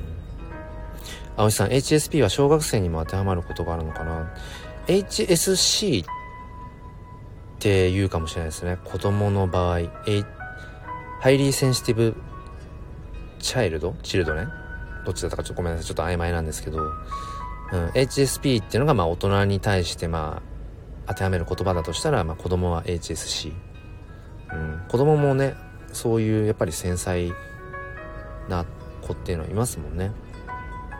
うん、葵さん発達の段階的にまだそこに当てはめる時期ではないのかな。ああそうそうなるほど。HSC そうそう。うん。そのね当てはめる時期なのかどうかって結構やっぱり考えるにすごくこう値するような部分だなと思って。そう結局そう当てはめるかどうかっていうのもありますよね。あのいわゆるその発達障害とかっていううんその学習障害とかねいろいろね ADHD とかその多動性障害とかアスペルガーとか、まあ、いろんなその当てはめた名前っていうのかなっていうのはやっぱりあってやっぱりクラスの中にもいろんな子がいていろんなね性質を持った子たちがいていわゆるそのはみ出して見えてしまう。そう僕はねあくまでもはみ出して見えてるだけっていう風に捉えるようにしていて、うん、で特にそのね日本の教育公教育っていうのはそのいわゆる大体の場所が多分長方形の教室の形をしていて前に黒板があってその黒板に向けて机と椅子がこう一律に一律に向けられていて特にその小学校に上がってからはねその、まあ、基本その椅子に座った状態で授業が始まるっていうそれって結局戦後教育から大きく変わってない環境でもちろんねその中でこういろいろと机の向き変えてみたりだとかあえて机と椅子を取っ払って見る時間だとかうーんまあ自治体によってはねそのそもそも学校のその教室の長方形っていう形を変えてあとは廊下と教室の壁をね取っ払ってオープンスペースにしてみたりだとかいろんなことしてるけどでもやっぱり大多数の公立の学校っていうものがやっぱり戦後教育から変わらない環境要するに作りハードっていうのかな。うん。だからそこにだからクッキーの型クッキー作る時の型をイメージしてもらってそのクッキーを作る時の型みたいなやつが日本の公教育っていう形があるとしたらいろんなもともと性質というかねあの気質を持った同じ形をしたわけないその子供たちをその公教育っていうクッキーの型みたいなところにこうを当てはめるからあのそういう風にはみ出して見えてしまう子がいたりするだけであってうん。だからその学習障害とかいろいろこうね言われる子たちとかっていうのも、まあ、ある意味で公教育が生み出してしまっているうーん弊害というかマイナスな風にとらわれるような概念っていうような気もしていてちょっと今うまく表現で難しくなっちゃったな。そうそう。だからうん。どう見るかっていうかそこで変わってくるっていうのかな。うん。そう。だからよくね例えるのであればあの子は本当に困った子だなっていうのかそうやって捉えるのかあの子は困っている子なんだって捉えるかどうか。うん。例えば教室の中で座っていられなくて立ち歩いちゃう子。でその子をあもう本当にあいつは困ったやつだなって先生が捉えてそう言うのかうん。なんか困ってんのかな。だから要するに例えばねこう長時間座ってるのがしんどい。それありますよね。大人だってあるあるし、うん、あだから困ってるんだなって、うん、あの子困ってる子じゃなくて困ってるん？困った子じゃなくて困っている子。うん。って捉えてあげるかどうかで多分全然その見え方って変わってくるだろうし、うん、そういう見方とか考え方っていうのを大人が持ってつことができているかどうかっていうのでまたきっといろいろ変わってくるんだろうななんてね思いますね。ちょっと一方的に喋りすぎちゃった。うん。アンさんうんうんまだ確立していない時期環境みんな違ってみんないい。うんほんとそうなんですよ。そう。でみんな違ってみんないいって思いたいんだけどでもほぼほぼ日本のその公教育の在り方としてやっぱりね足並み揃えようとするシステムになっちゃってるんですよね。現場のその一教員がそれを言っててもしょうがないんですけどでもね本当にそうなってるんですよねシステムが。だからどうやったらそうしないで済むかなってことを本当に日々なんかこう何かに何かに抗ってるんですけどやっぱりねハードウェアの部分で公教育がそういう大人が主語足並みを揃えるようなやっぱりカリキュラム時間割があって何年生でこれをしなきゃいけないっていう文科省から出ている指導要領があってそこに子供たちを当てはめていく子供に何かを当てはめていくんじゃなくてその公教育に子供を当てはめようとするそのシステムがそもそもあるから僕は何と戦えばいいのかな？なんだろう。はい、ちょっと戻ると。うん、葵さん、個人的にはもっと自由に思うがままに過ごしてほしい時期ではあるって思う。けど子供たちだって繊細な心を持っているんだろうな。いや、持ってると思います、本当に。うん。そう、だから思うがままに過ごしていいはずなんだし、自分の好きなものをね、突き詰めて、例えば、本当に虫が好きな子は一日中虫を見てたっていいと思うんですよね本当はねでもそうじゃそれじゃダメだよっていうかなんかダメだよっていうか。うん。結局日本の公教育義務教育っていうのは日本の国としての要するに教育っていうのはこういうことをすることが教育の定義だよっていうふうにされているものが多分公教育だから。そうですね。なんかねそういうのをより考える時期にきっと来てるんだろうなと思うんですけどね日本は。クッキーの方分かりやすい。あありがとうございます。うん。ねアンさん花咲く時期が違う時ほんとそうなんですよね。だから2年生で掛け算がね出てくるんですけど九九が。2が1 2が2 2が4 2 3が6でも2年生のその段階でその掛け算九九に興味がある子ばかりじゃないしそこで別に本来習得っていうか身につかなかったとしてもなんだろうな。どっかでそれを身につければいいんだろうし身につけるっていう意識がなかったとしてもその子がこう大人になるっていうかこう生きていく中でなんだ結果的にその掛け算的な概念っていうのが生活で必要だったら嫌がおうでもそれを多分習得っていうか身につけると思うんですよね。うん。まあでも、うん。ある意味で楽なんですよね。何歳でこれをするようにっていうシステム化しておく方が、まんべんなくみんなそれを学ぶから。でもね、それをやってる限りね、結局、うーん、なんかやっぱり戦後教育から変わんない気がすんだよな。で、その戦後日本が、あのー、ね、外国に追いつけ追い越せっていう風にうんよりこうね日本っていう国を発展させていくためにやっぱりその一斉教育っていう風になってるのはやっぱりトップダウンでこう上からの指示に対してそれを正確に聞いて1回で指示を聞いてでやり方を覚えてそれをこうすぐさまうんなんだろうなある意味で思考停止状態でうーんなんだろうこう働くっていうかそういうシステムを作ろうとしてるところがあったっていうかこれライブ配信なんかあれですかねお偉いさんに聞いてたらちょっと危ないな。そんなことないか。うん。えー、っと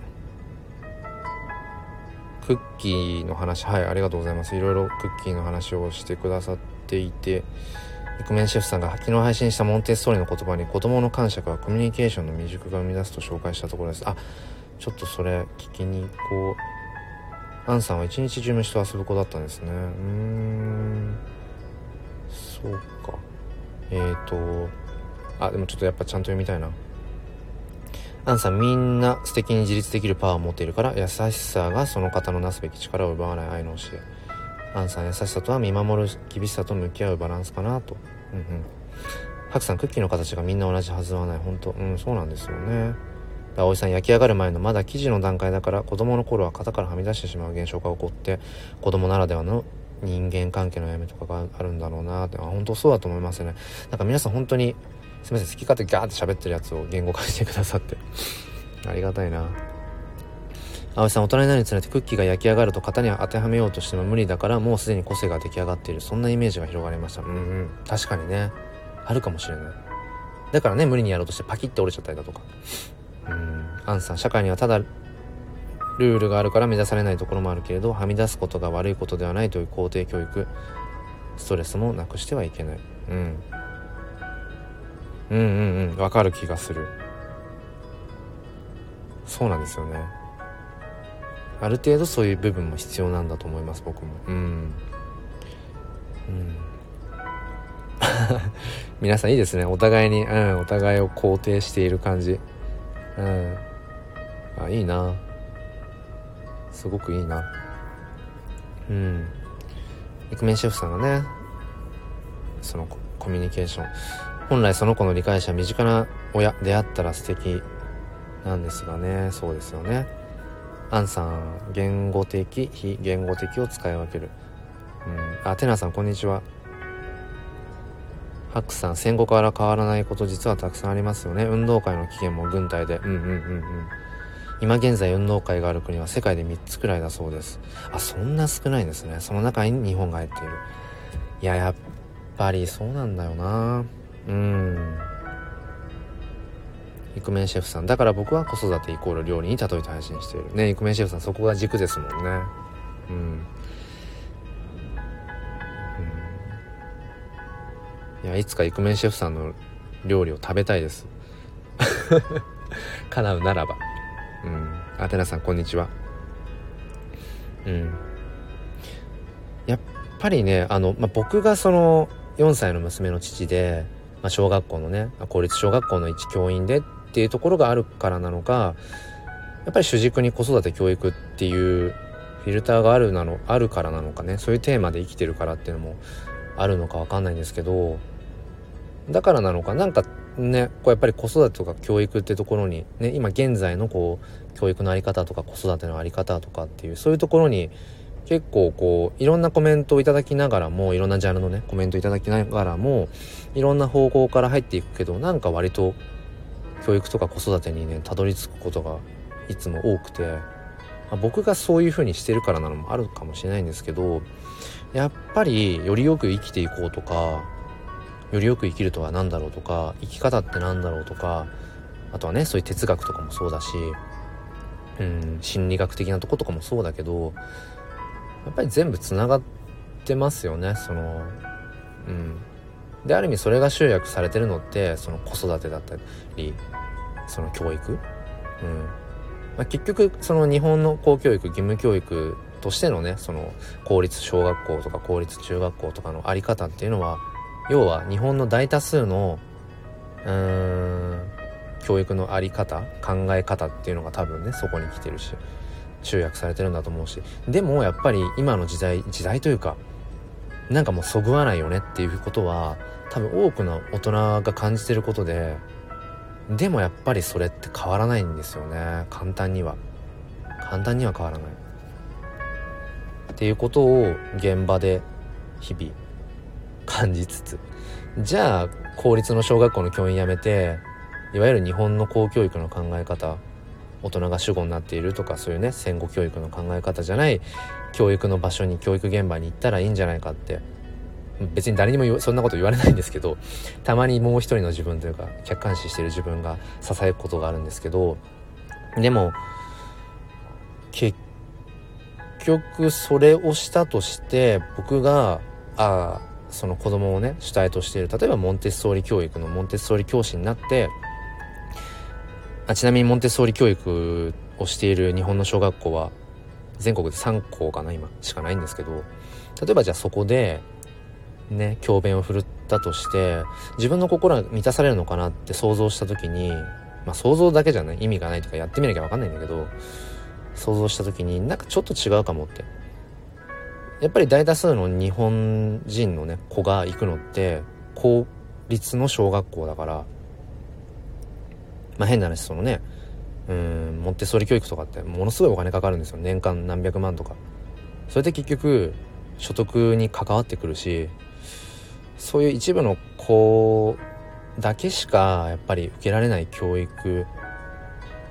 もちろんねそこに価値はあると思うしモンテッソーリ教育から僕は多くのことを学んでいるし学び続けてるんですけどでもなんかやっぱり僕がいたい場所っていうのは今現在ねいたいなって考えるのはやっぱり、うん、とはいえどんな家庭の子でも行ける場所っていうのが公立の小学校だからそこに来る子たちにうん一人一人の子にもうそもそも公立の小学校っていうハードウェアはなかなか変えられないけどその中で自分っていうソフトウェアじゃないけど人間がね何ができるかなっていうことをきっと今うんもう諦めるっていう時瞬間までなんかこう挑戦するというか自分ができることを考えていくってことが今きっとあれなんだろうな。またバーッと喋っちゃった。えー、アンさん軍隊ですよね。まだまだっていう。うん。うん、あ葵さんね。運動会こんなに当たり前のように知れ渡ってるけど。そう。だからねその日本人日本人っていうかその当たり前なものが結局うーん果たしてそう当たり前だからこそそれが本質的にベターなものなのかベストなものなのかっていうのはやっぱり別だったりもするんですよね。だからそこってやっぱ考えさせられるなって。これ日本の文化だからっていうふうに片付けてしまうのか。でもよくよく考えていくと、まあ、ちょっと言葉悪いけどやっぱうーんね。昔はというかやっぱ洗脳教育って言われてたりとかする時期もあったし教育ってどこかでその国の洗脳の要素をちょっと持ってるからやっぱ子供の時からそういう環境で育ってきた。それが当たり前になってきて当たり前ってことはそれがある意味正解としてね見えてくるところがあるから。うん。そうね。別に僕はあの反なんとか主義とか全然そんな人ではないんですけど。そう。ただただ物事を物事ってきっとねこう球体丸ボールみたいな形で絶対物事ってだから自分が見ているのってあくまでも一つの側面でしかなくて裏側から見たら全く違う見え方をするだろうなとかやっぱりそういう風にやっぱ捉えたいなっていう風に思っているだけの人です。はい。そうそう。たくさんアンさん本当にそうです。時代は変わってるのに教育はあまり変わってない。そうなんですよね。うん。アンさん月下標準さん。こんにちはってテナーさんが。月下標準さんってなんかすごいねかっこいいですね。スタイフは音のチャンネル名に初めになっていることが多いことに耳を澄ます。ハーモニーの世界観ですね。月下標準です。縁結びの神様です。イクメンシェフさん人間の発達を前提にしてしたら子供の方が進化してるはずって思えばアプローチは変わるはず。うんうんうん。そうですよね。子供の方が進化してるはずなんですよ。そうだからやっぱり仕事というかねその仕事なんかの話で言うなら例えば職場でやっぱり僕もだんだん経験年数とか年代的に若手の育成とかっていうやっぱりポジションになんかなってきてでその時にやっぱりなんだろう若い子の方がよりそれまでの先人のいろんな知恵とかいわゆる先人がしてきた失敗とかそういうのを学んでたりとかするってことにを前提としたらやっぱり優れてるはずなんですよね。うん、そういう意味で。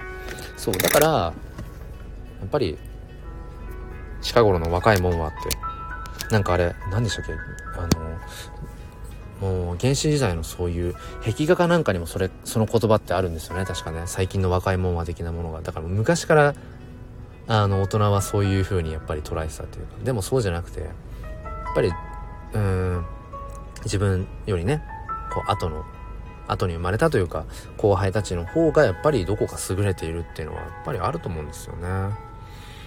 うん、アンさん、ハクさん、私ずっと女子校でルールが軍隊みたいで、ただただ今は良くも悪くも力になっています。そうなんですよね。結局、自分がいた環境がどうだったかっていうこともあるんだけど、それを自分がどう取り込めるかっていうか、うん。それが例えば悪い環境だな、だったとしたら、そのじゃあ悪い環境の悪さってなんだろうって要因を自分が分かっていて、そこをね、自分のものにできればプラスになりますしね。うん。アンさん、そう、子供の方が進化してるんですよね。って、イクメンシェフさん、僕はモンテッソーリは世界一かもしれませんが、全世界規模になりきれていないのが残念。うん。そうですよね。だから結局それってそれぞれの国のね、その文化というか、さっきの、あの、葵さんのね、運動会がこう当たり前のようになされているけれど、そこには実はっていうところとか、うん、それぞれの国のなんかやっぱ文化とか、文化って結局その国のね、その国の人たちの、うん、ある意味で固定観念っていうところとも切り離せないし、うん、だから、なんだろうな、モンテッソーリの、いわゆるモンテッソーリメソッド、教育法としてこれやったらいいですよっていうことじゃなくて、なんかそのモンテッソーリ教育の根幹にある子供っていうのは自分から自らこうね、育っていこうとする力を持っていて、子供っていうのはやっぱりよりよく、やっぱり学んでいきたいと思っているんだっていう。だそこを信じて、大人は、近くのね、大人は、親は、うーん、何かをさっきの何々してあげるじゃないけど、何かしてあげなきゃとかじゃなくて、その元々持ってる力を、例えばこう奮い立たせるきっかけを、ね、差し出してあげるとか、そういう子供を取り巻く環境の一つ、人的環境っていうのかな。であればいいんだっていう捉えっていうのかな。だモン僕はね、そのモンテッソーリメソッドっていうよりも、モンテッソーリシンキングっていうのかな。その理念、理念の部分っていうか、それをどれだけ落とし込めるかっていうか、それぞれの、同じ日本人でも家庭環境とかね、違うから、それぞれの大人とか親が、うん、自分なりのその解釈、それを自分の中に落とし込めて、目の前の子供に、じゃあ、だったら自分の目の前にいるこの我が子とか、教え子のありのままの姿を見て、だったらどういう関わりができるかっていう、なんかね、そういう風になっていったら素敵だなとはね、ちょっと思ってしまうな。うん。そうそうアンさん逆なんですよね。ってハクさん洗脳まさにそれが正解になってしまうことが怖いなって。うん。そうなの。アンさん子供に教えられるんです。新しいのうちに教えられるんです。そうですよね。葵さんがね物事の裏側から見たら全く見え方が違う。そんな感性を持っていらっしゃるからこそこの居心地の良さが生まれている。ああありがとうございます。お褒め お褒めの言葉だった。すいません。ありがとうございます。うんうん。そうそう。だからねこれはまあ受け売り受け売り、の言葉だけど、あの、モンテッソーリ教師昭恵さんっていう、そのね、 Voicy で毎朝5時に配信されてる、なんで宣伝してんだろう。その、ね、モンテッソーリ、もともと幼稚園の先生で、幼稚園教諭の方で、でも、やっぱりその一斉、幼稚園でもやっぱりその一斉指導っていうのかな。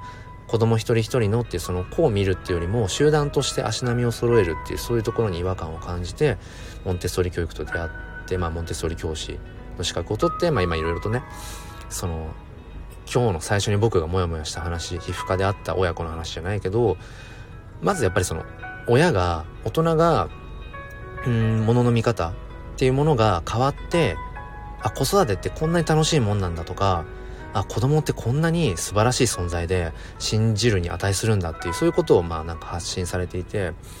んでそうあのなんだっけ。なんでモンテッソーリ教師昭恵先生の話をしたか忘れちゃったけど。うん。あそうそのそう。その昭恵さんがいつもやっぱりにそのね子供を見る時子供の存在っていうのをやっぱりそのボールに例えていて親としてとか教師として今目の前の子供の見えている姿っていうのはあくまでも一つの側面でしかなくてその真実と嘘とかじゃないけどその裏側から見た時にはまた違う側面があってってことを常にやっぱり子供の存在を球体で見ておく必要があるっていうのをよく言っててそれは僕もすごく共感していてでそれって子供だけじゃなくてもこの世界にあるもの全てがそうだと思うんですよねだからやっぱり子育てって全部につながるんだろうなってアンさん、言い方が科学的ですが、遺伝子の素晴らしい化学反応で、世界に一つだけの進化した命なんです。ああ、遺伝子のね、化学反応か。うんうん。葵さん、この人になら肯定してもらえるという安心感が心にほっこりを生み出しているんだろうなって。うんうん。肯定してもらえるっていうそういう安心感って大事ですよね。だからそれはやっぱり一番近くにいる親だったりだとか、まあね、その学校に通う頃のね、年齢だとしたら近くにいる先生とかに、確かにこの人にだったら肯定してもらえるってそこ安心感大事ですよね。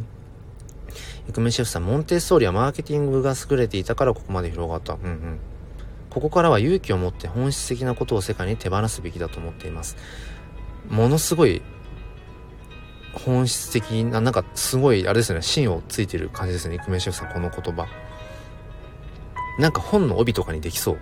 モンテッソーリはマーケティングが優れていたからここまで広がった。ここからは勇気を持って本質的なことを世界に手放すべきだと思っている。なんかこう、うーん、ガラッと何かをってね、思っちゃうのついついその夢見がちな人間の性質だけど、なんかほんとそのイクメンシェフさんがね、言ったその言葉だけじゃないけど、なんかね、こう、まあ、みんなって言葉あんま好きじゃないんだけど、みんなって人はいないから、うん、なんかね、まあなんだろう、結局は子育てもそうだけど、困ってる。何かに困ってるって人が救われるような、そういう世界っていうのかな。うん、それの一助になる気がするんですよね、モンテッソーリの考え方っていうのは。うん、葵さんまさに素敵な教師像を目の当たりにしたというか、あ、本当ですか？なんかさっきからすごいなんか身に余る言葉をいただいて大変 恐縮してます。アンさん聴診してね本質を耳を澄ます子供は教師。ほんとそうですね。アンさんほんと今度すっぴん哲学で話しましょう。あのもちろんアンさんだけじゃなくて本当に葵さんもそうだしあのハクさんもスタッカートさんも。あとごめんなさい今ちょっと全部把握できてないんですけどコメントねあのちょっとできないよっていうあのただただ聞いてくださってる方も今いらっしゃいますけど、ちょっと全員を把握してないんですが、うん、なんか本当に、まあもうすでに話してますね。別にすっぴん哲学で改めて話さなくても。そうそう。やっぱ今自然発生的に出てる場所でやっぱり話せるっていうのが尊いですよね。改まってなんかこれについて話しましょうっていうこともまあ一つの価値だけど、うん、自然発生的にこう出てきたテーマっていうかね。うん、イクメンシェフさんはだから僕はむしろソ連の二期一的な視点がしっくりきてます。ごめんなさい。ちょっと勉強不足だな。うん。ちょっとま、なんだ、うんうん。ねえ、ハクさんね。葵さん多方面から物事見られたらいいですよね。表裏一体。ほんとそう。表裏一体。うん、ハクさん、そんな視点を常に持ち続けたいなって、葵さんもね、思ってる。アンさん360度、400度まで跳ね上がることもあります。ん？見えなくても調子にできる。なんかもうちょっとあれですね。すごい、あの、抽象表現がすごすぎて アンさん、視座、視野、視点、無限の構図とその時のフォーカスですね。まさに黒さん。うん。アンさんが言語化してくださっている言葉に僕が追いついていない気がする。私こんな話好きなの気づいたの最近なんですよね。あ、そうなんですか？アンさん、日記賃教育の理念知ってるのか？あ、知ってるんですか？ご存知なんだ。子供の想像力を育むことです。うん。想像力とは自分で課題や問題を見つけ出しちょっと写メしとこう。ちょっとこのニキイチっていうところが気になる。想像力とは自分で課題や問題を見つけ出しゴールに向かって問題を解決していく力を指します。今ググりました。ああ今ググった。アンさん次元を超えるんですねって。想像あ想像ね。うん。子供の想像力を育むこと。想像力とは自分で課題や問題を見つけ出しこれね本当にくしくもっていうのかな。こういう時くしくもって言葉使っていいか分かんないけど。うーん。その日本のねその公教育である文科省が出しているあの教育指導要領っていうところでそのまあ最終的にはその公教育で生きる力ってものを育みたいっていうまあ目標が大きくあってで、まあ、そこにまあたどり着くね一つとしてその自分でかいあの課題を見出すとか問題を見出す、うん、でそれを自分で解決していける問題解決課題解決、うん、力、うん、自分で問題や課題意識を意識、うん、課題を見出す。でそれを自分でどうしたら解決できるかって考えて選択して判断して解決していくっていうやっぱりそういう力が必要ですっていうふうにまあ今に始まったわけじゃないんですけど、まあ、そう歌ってて。でさらに言うとここ最近は子供の主体的対話的で深い学びを目指しましょうって言ってて。まあちょっと突っ込みどころはねあるんですけど子供の主体性を育みましょうって言ってるんだけど子供の主体性を育みやすいそもそもハードウェアじゃないから公教育はね。だから現場の先生たちは矛盾を感じながらじゃあどうそれをするんだっていう、うんね、ことを感じてるんですけど。まあやっぱり難しいんだろうな。現場にいない、うん、現場をやっぱり日々目の当たりにしていない、うん、人たちでどうしても考えてるところがあるから、うん、まあそうなっちゃう。ズレっていうのは出てくるんだろうな。うん。イクメンシェフさんニキイチンをググると積み木の情報がほとんどなのが残念。ああなるほど。だからちゃんちゃんとというかそのニキイチンっていうのは僕がちょっと今全然把握をしきれてないんですけどそれの本質的な良さみたいなのがちゃんと情報として発信されてないってことありますよね。あの例えばそのモンテッソーリ教育なんかもまあ今でこそね割とこう知られてきてるけど一時なんだろうその天才を育てる教育みたいな。うん。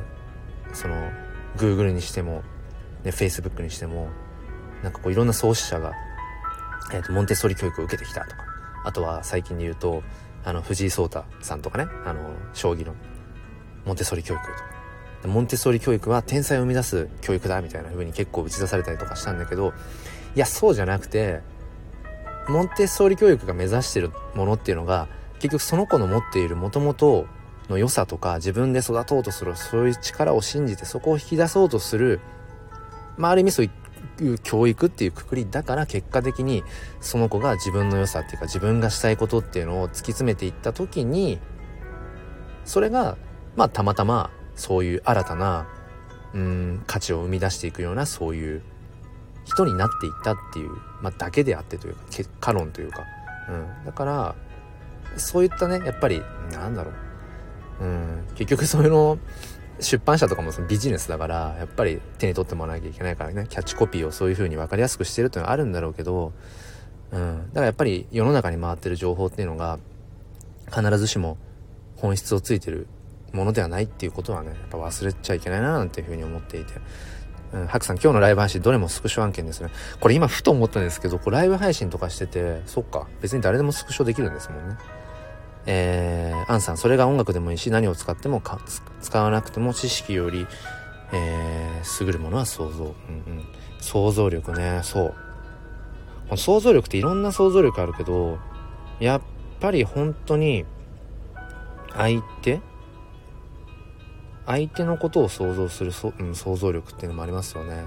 僕は優しさのことを想像力だと思ってるんですけど、相手のね、立場になることはできないんだけど立場を想像することはできるからうん。やっぱそれって欠かせないなと思ってますね。葵さん本当にとても素敵なお時間を過ごすことができました。黒さんも皆さんも本当にありがとうございました。ぜひまたお邪魔させてください。あーごめんなさい。葵さん挨拶が遅れちゃったかもしれない。こちらこそありがとうございました。なんかねあの貴重なお時間一緒にこうやってあの過ごせてよかったです。うんうん。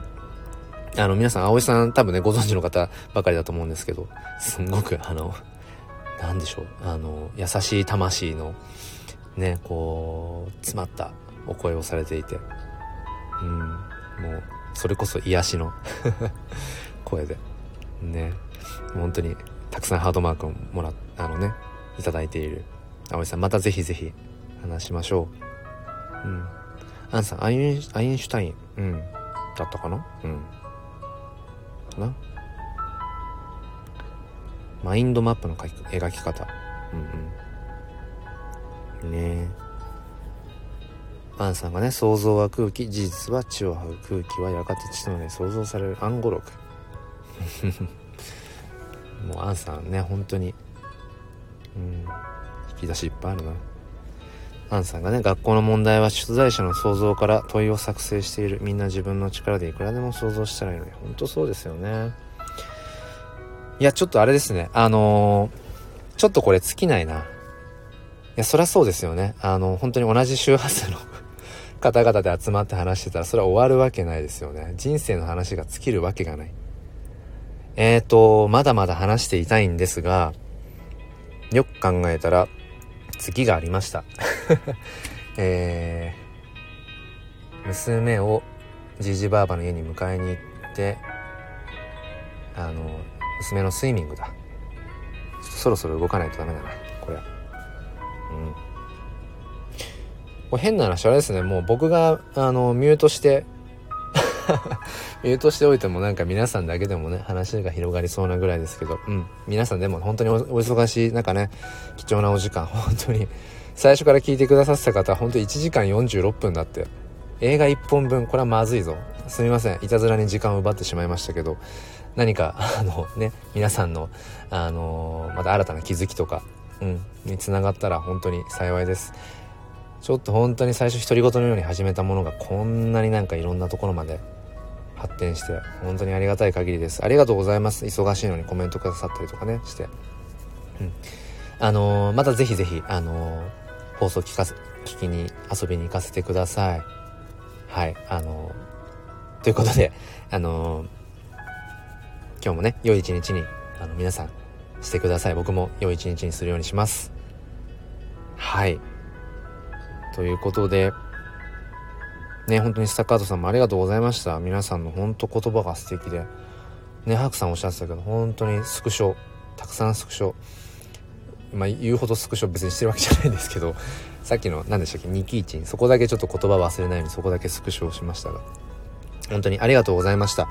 あのー、ね、結局は自分を救いたいだけなのかもしれないっていうような感じで話をさせていただいたんですけど、ね、なんか皆さんの心も何かしらこう救われた部分とかがまたあれば本当に嬉しいなと思います。アンさんもねまたお話ぜひぜひ。ライブ配信でねこうちょっとまたお話ししたいとかもしたいですね。うん。うんうん。したい。ぜひ。はい。ということであのー、ありがとうございました。ちょっとじゃあ最後はカッコつけて。それでは今日も心に前向きファインダーを。それでは失礼します。